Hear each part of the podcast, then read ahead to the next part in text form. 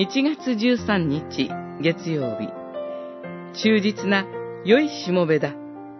マタイによる福音書25章。忠実な良いしもべだ。よくやった。お前は少しのものに忠実であったから多くのものを管理させよう。主人と一緒に喜んでくれ。25章。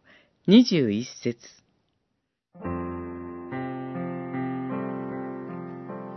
私たちは神からそれぞれ賜物を与えられています。いろいろな才能、能力、そして何よりも神を信じる信仰、それらはすべて神からの賜物です。それらは決して小さいものではありません。一番金額の少ない人が預かった1タラントンでも6000日分の賃金でした。それにもかかわらずその人は預かったお金を穴に埋めて隠してしまいました。彼が主人のことをまかないところから刈り取り、散らさないところからかき集められる厳しい方だと思ったからです。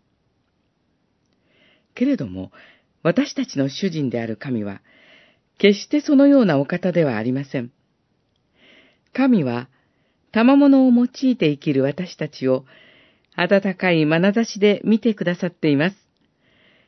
終わりの日には私たちを、良い忠実なしもべとして喜んでくださり、私たちに天の御国の財産を管理させてくださるのです。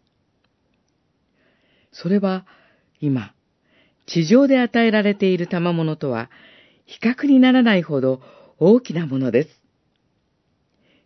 その日を共に目指して歩みましょう。私たちの賜物は、神の温かい愛によるものです。この神に信頼して、主にお会いするその日まで、与えられた賜物を生かして歩みましょう。